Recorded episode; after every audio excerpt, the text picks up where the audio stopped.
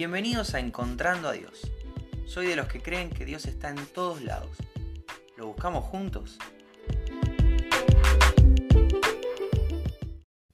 Hola, ¿cómo estás? Bienvenido, bienvenida al episodio de hoy de Encontrando a Dios. Hoy es 2 de mayo y te quiero contar que me encuentro a Dios en la escuela. Estoy dando clases y un nene se está sintiendo mal. Viene la primera vez y me dice que le duele un poco la cabeza y la garganta le digo que trate de no gritar porque estaba un poco excitado después de entrar al, salón, después del recreo. Así que le digo, bueno, que, que, no hay problema, que me mantenga al tanto de su estado de salud, que si se siente mejor o que si se siente peor, venga en unos 5 o 10 minutos a contarme cómo está. Mientras tanto le pedí que, bueno, se relaje, se tranquilice, no grite. Comenzamos la clase y a los 10, 15 minutos vuelve, se acerca al escritorio en esta oportunidad llorando, le dolía mucho la cabeza, le dolía mucho la garganta. Pero mientras está llorando y me está contando cómo se siente, ve un dibujo que tengo hecho en mi agenda. Es un dibujo de un muchacho muy parecido a mí, pero todo musculoso. y este chico en medio de llantos comienza a reírse y luego sigue llorando y luego se ríe. Y dice, me siento mal. ¿Y por qué te reís? Me gusta tu dibujo. Así que bueno, eh, esta, esta, sencilla anécdota me, me, hizo acordar de un versículo. Eh, porque la Biblia habla del doble ánimo y, quiero aclarar, no es que este nene sea un pecador por llorar y reírse al mismo tiempo. Eh, pero sí esa situación me recordó algo que dice Santiago 1.8. El hombre de doble ánimo es inconstante en todos sus caminos. Una traducción literal de la expresión griega de, de, esto del doble ánimo, eh, nos habla de, de, una división entre la mente y el alma, entre Dios y el mundo, entre la carne y lo espiritual. ¿bien? Entonces esta idea de, de que un hombre que, que, está constantemente entre el tire y afloje constante de, de la carne y de lo espíritu, quiero agradar a Dios, pero quiero satisfacer mis necesidades, es inconstante en todos sus caminos. Mateo, por ejemplo, en el versículo 6:24 dice, ningún esclavo puede trabajar al mismo tiempo para dos amos, porque siempre obedecerá o amará a uno más que al otro. Del mismo modo, tampoco ustedes pueden servir al mismo tiempo a Dios, bueno, y en este caso dice, y a las riquezas. ¿Sí? Ahora, cuando buscamos nuestra propia satisfacción, el, uno de nuestros amos somos nosotros mismos busco satisfacerme a mí, busco ser feliz yo, busco hacer lo que más me conviene, lo que más me gusta, lo que me sale más fácil. Y después está el camino de Dios, que no siempre tiene que ver con lo fácil, no siempre tiene que ver con lo que me encanta, pero sí tiene que ver con darle la gloria al Padre y debería ser prioritario. Entonces, aunque, aunque uno constantemente está viviendo estos, estos dos caminos, la idea es siempre volver al Señor no, debería ser un tire y afloje. Cuando uno está en el Señor y a medida que más profundo nada en la Biblia y en el conocimiento del Señor y, y día a día está siendo cada vez más transformado por su Espíritu Santo, la idea es que el pecado nos dé asco, no placer. Mi pecado, eso que a mí me gusta, que me satisface, que me sale bien o lo que sea, mandó a un inocente a la cruz alguien murió por mi pecado. Y no cualquier alguien, que, que ya sería grave. Dios murió por mi pecado. Entonces la idea de pecar no debería ser tan fácil, tan sencilla. Lo vamos a seguir haciendo. Lamentablemente seguimos pecando a diario.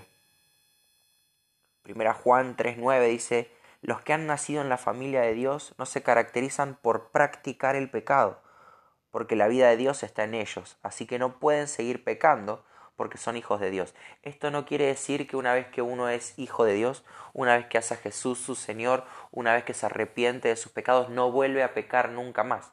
De hecho, yo creo, en base a mi experiencia y lo que voy entendiendo de la palabra de Dios, que hasta el último día de nuestra vida vamos a seguir pecando. En el momento en que estemos en la presencia de Dios, dice la palabra que vamos a tener un cuerpo nuevo, eh, glorificado, que vamos a ser exactamente igual a Cristo, y en ese momento sí te puedo decir que el pecado no existe más en nosotros. Pero hasta llegar a ese punto, yo creo que vamos a lidiar con pecados. No siempre con los mismos. Dice la Biblia que, el que esté firme mire que no caiga. Así que, que a veces tenemos, bueno, esta área ya la tengo resuelta. Bueno, tengo que seguir velando para no caer otra vez en eso. Bueno, este área me cuesta, ok, tengo que estar atento, matando la carne, sometiéndome al espíritu para ya no hacerlo más. Es un proceso de todos los días. Tengo días buenos, tengo días malos, porque estoy atrapado en esta carrocería, porque estoy lidiando con, con, con lo bueno y lo malo, estoy lidiando con la carne y el Señor. Pero la clave es que el que es nacido en la familia de Dios, el que es hecho hijo de Dios por el sacrificio de Jesús, no se caracteriza por practicar el pecado. La idea es esta. ¿Escuchaste esa frase que no es bíblica, es, solamente un refrán, la práctica es el maestro. Bueno, la idea es que no seamos maestros del pecado, que no seamos geniales pecando. La idea es que puedo pecar ocasionalmente, puedo tropezar con la piedra, pero la idea no es que te tires de cabeza a un clavado al pecado, a la piedra. Uy, me tropecé, te estás tirando, macho.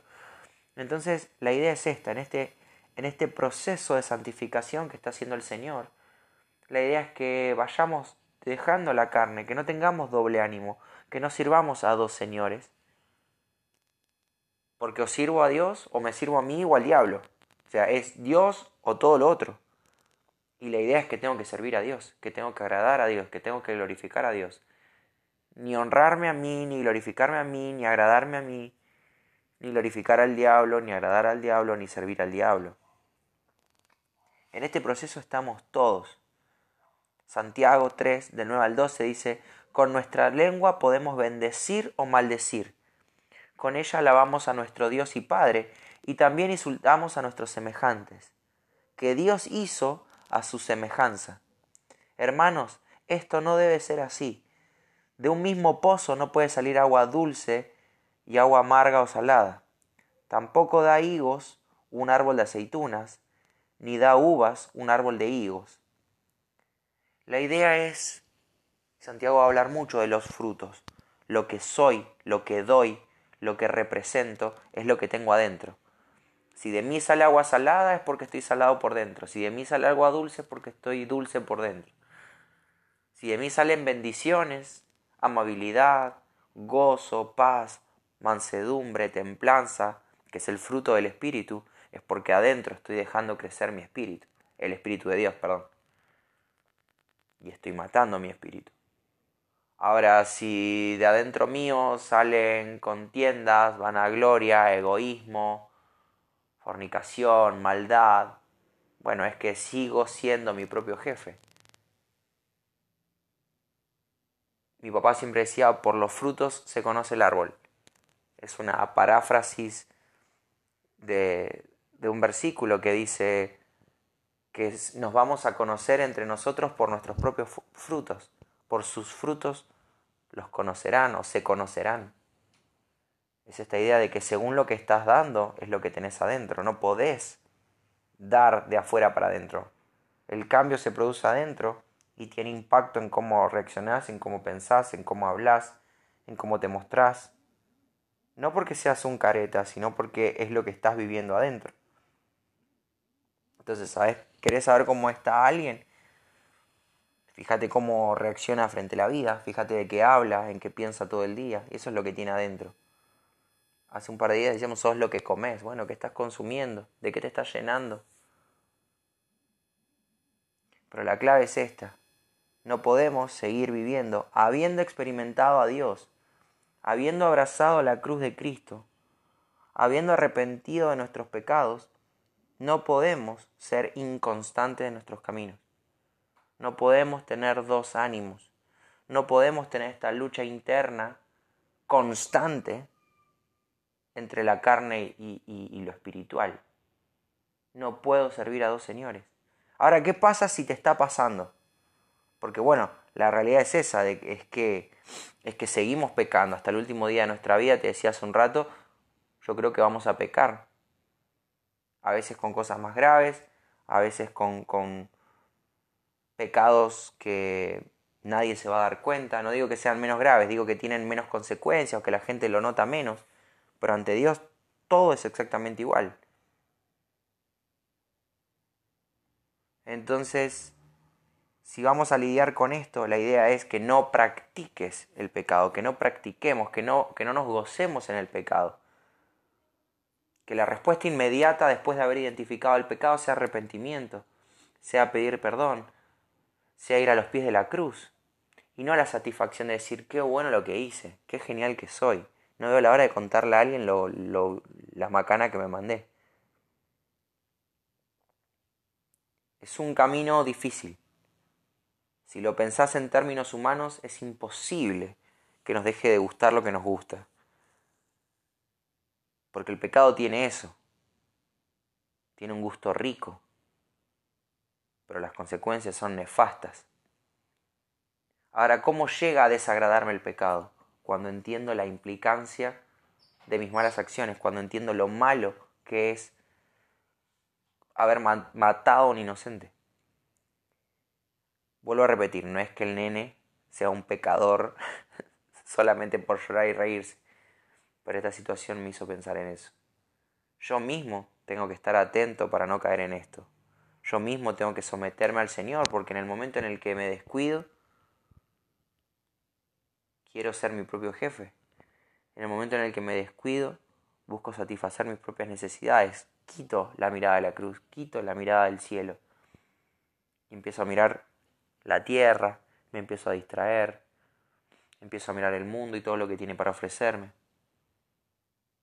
Por eso debo agarrarme fuerte del Señor y en oración y con arrepentimiento todos los días tratar de ser un mejor hijo, todos los días tratar de ser más parecido a Cristo.